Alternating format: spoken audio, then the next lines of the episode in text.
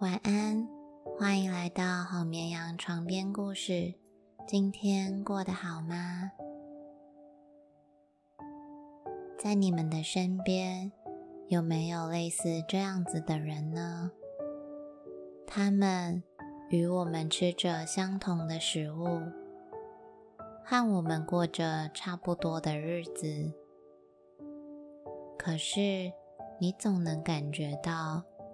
他们是与我们非常不一样的存在，他们的不一样就像是来自于外星球一般的，可不是那种有恶意的，反而比较像是对某一种事物保持着耐人寻味的坚持。今天。我们科尔斯的主角卡格尔先生就是这样子的一个代表。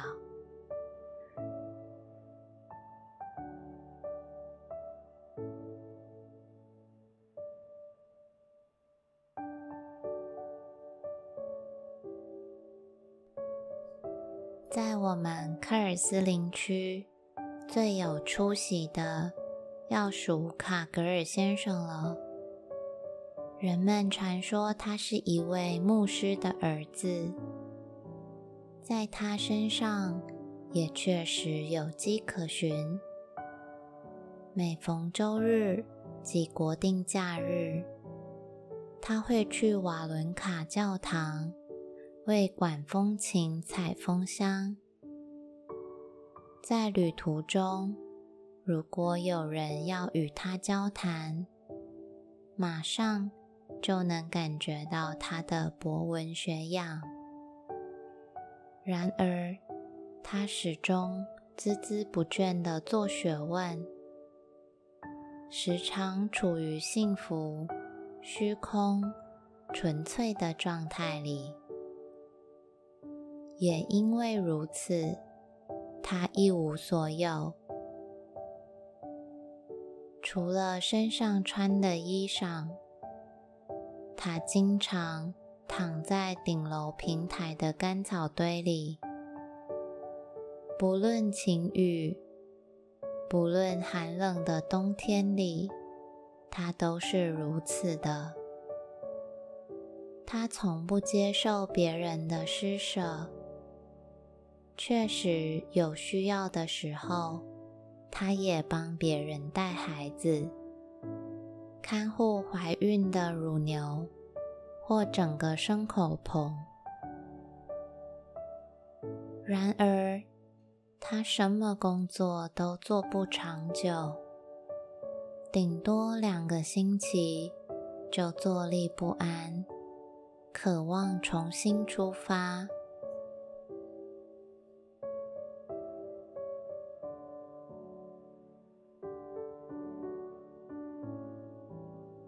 他的生活几乎都消磨在路途上。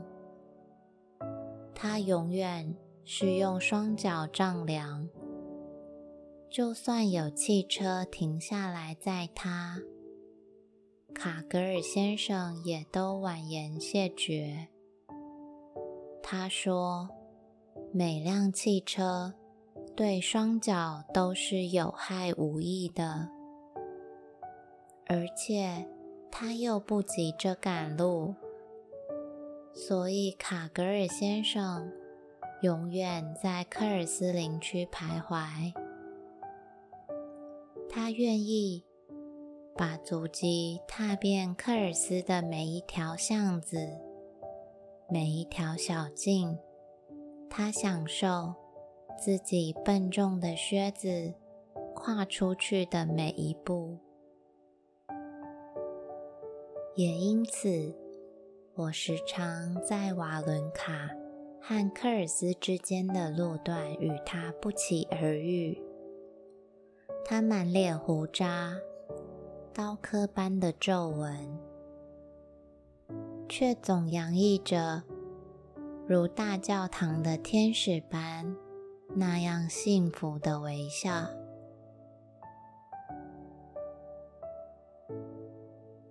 塔格尔先生的跋涉应该是有意义的。他用超过四分之一个世纪的时间，遍访周边所有的电影院，这也是他的出行目的之一。了解哪家电影院正在上映什么样的电影。他的记忆力超群，不仅记得住所有的演员，而且一部电影前后看了好几遍，对电影的内容也了若指掌。当他在公路上大步行进的时候，大脑。始终在追溯某一部大片，回放一幕幕的电影画面。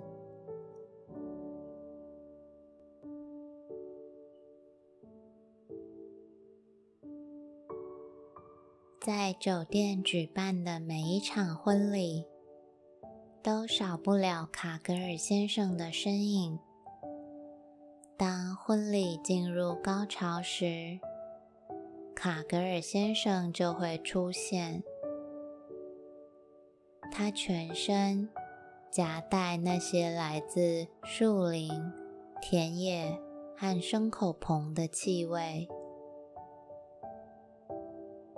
卡格尔先生都会握住新娘的双手，只对新娘表示祝贺。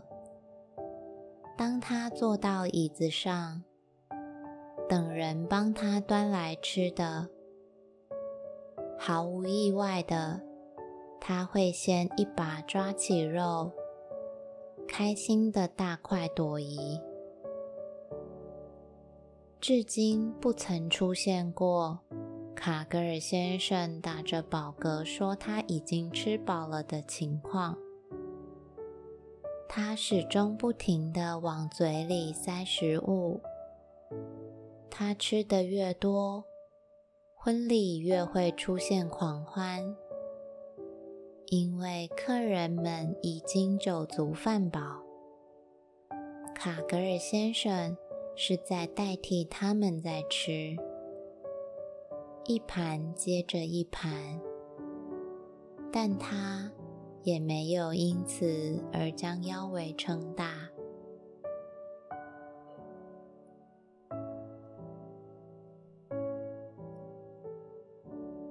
格尔先生也经常参加各种葬礼。其实他不喜欢墓葬，葬礼上打动他的是安魂曲。当他演奏完管风琴，二十克朗拿到手之后，卡格尔先生。总要前去拜访遗孀，请求获取亡者的衣服，然后他把那些衣服转卖到旧货店。有一次，卡格尔先生悄声的告诉我：“我将自己一切重建。”事先安排妥当，等到我过世后，第一个发现我的人，只要用电话通知殡仪馆，麻烦你们过来清理一具腐肉，然后埋葬我的时候，只要是可以卖钱的衣服和鞋子。都请拿去变卖。我要求火化。至于怎么处理骨灰，我倒是有两个想法。卡格尔先生大声的权衡起来。他说：“要么把我的骨灰掺上沙子。”撒到我最中意的公路上，或者还有更美的选项呢？我现在越来越离不开啤酒，最爱宁布卡十度的啤酒，所以也许可以将我的骨灰装入啤酒易开罐里呢。我说：“卡格尔先生，只有百威啤酒或比尔森啤酒才有易开罐的。”卡格尔先生说：“我就喜欢宁布卡啤酒。那么，最小的啤酒桶，铝的那种，要多少钱呢？”我说。不会太贵的，卡格尔先生。即使要一百克朗，也依然比不上骨灰盒的价钱。卡格尔先生开心地说：“那让我的朋友沃瑞尔领了我的骨灰，然后买下那个铝制啤酒桶，摆上漏斗。”往桶里倒入我的骨灰，然后去买宁布卡啤酒，一瓶接着一瓶，把啤酒桶灌满，就像我有时候喝了一肚子啤酒那样，塞上软木塞，然后把我埋到瓦伦卡墓地里。这简直是最美好的结局了。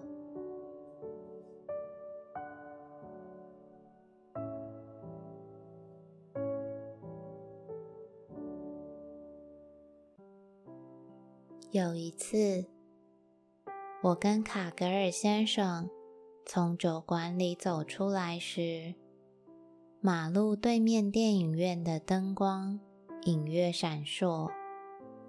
售票窗口一个人也没有。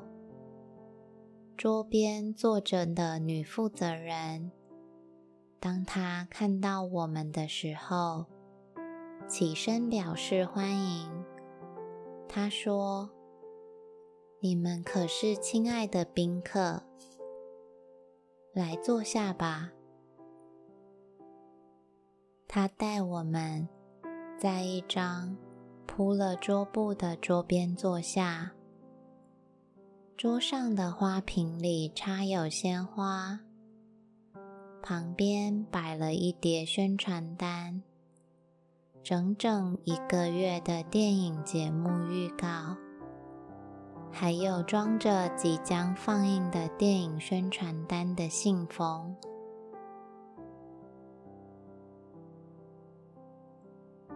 此时。门打开了，女售票员来了。我买了两张票，然后来了两个男孩。但女负责人说，这部片子儿少不宜，要我们继续等待。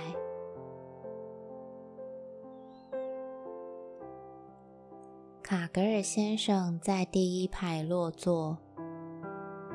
帷幕被拉开，露出白色的大荧幕。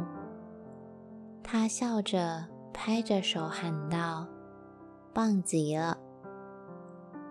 我转头一看，除了两个女孩，没有其他的观众了。我站起来对女负责人说。我去啤酒馆找几个人来吧。我冲进对面的啤酒馆，说服客人和我去看电影《黄金时代》。即使我承诺帮他们花钱买票，但还是没有几个愿意。电影院里。只有卡格尔先生依然坐在那里，眯着双眼。黄金时代，他已经烂熟于心。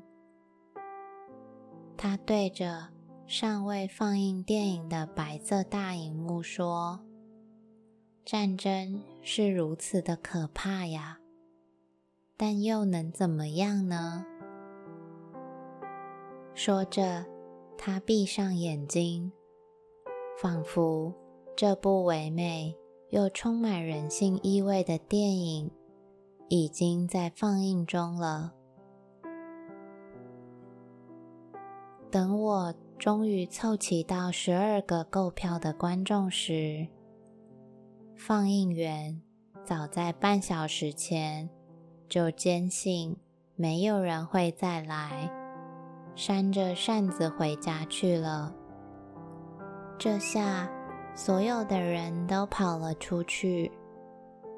我们跑去敲打放映员公寓的窗户，窗子是打开了，但她的夫人告诉我们，说她的丈夫已经骑自行车去哈尼纳了。他夜里。要在那里捕鱼。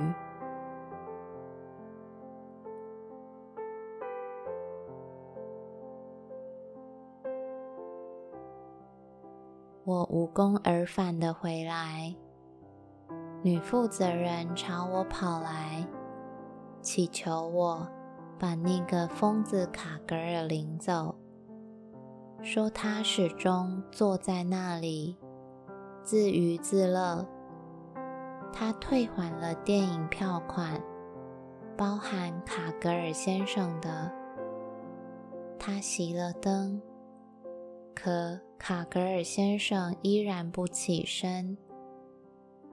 他扫了一眼昏暗的大厅，在黑暗里依然盯着荧幕。我只能挽起卡格尔先生的手臂。请他在路上把这部电影讲完。就这样，卡格尔先生在塞米策电影院大厅向我叙述看完了第四次的黄金时代。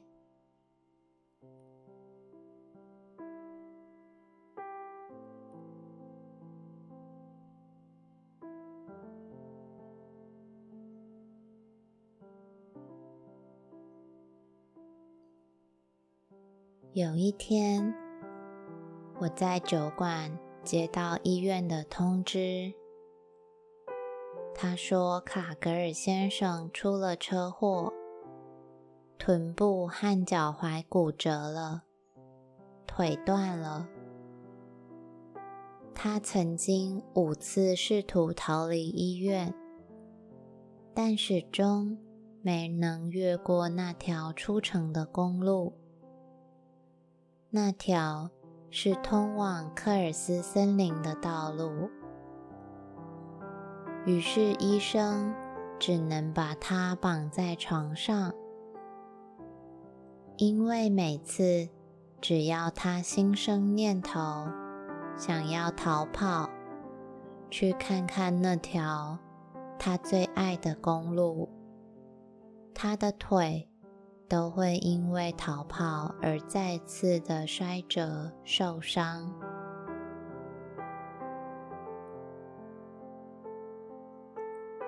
当他一瘸一拐的前来做客时，已经是两年之后了。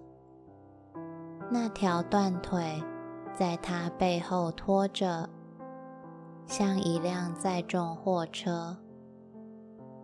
现在，他住在位于丽萨的一间养老院里，只有周日才能外出，可再也去不了那条等边三角形的道路了。他仅仅走到科尔斯林区外围，就得返回。他必须及时的赶回。因为这是养老院严格的规定，我甚至没有勇气前去拜访待在养老院里的卡格尔先生。我宁愿在脑海里保留我所认识的卡格尔先生从前的模样。可以肯定的是，当卡格尔先生仰望天花板时，在那里，在白色的平面上，他一定储存了足够丰富的内容。每天根据心情回放他曾经看过的电影。最主要的是，他会在天花板上放映那部还没有完成的影片。那部是他亲手拍摄关于他自己的故事，关于。他在长长的旅途上所见所闻，有自己的经历，也有对自己的问候。即使他不与自己那些跋涉的旅途赋予任何意义，那也不重要了，因为我们之中。又有谁能够清楚知道人生的旅途究竟要有怎么样的意义呢？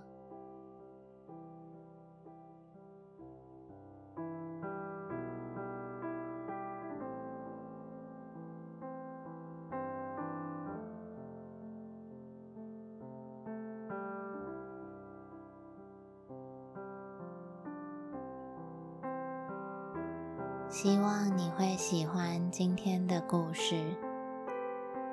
那么晚安，祝你一夜好眠。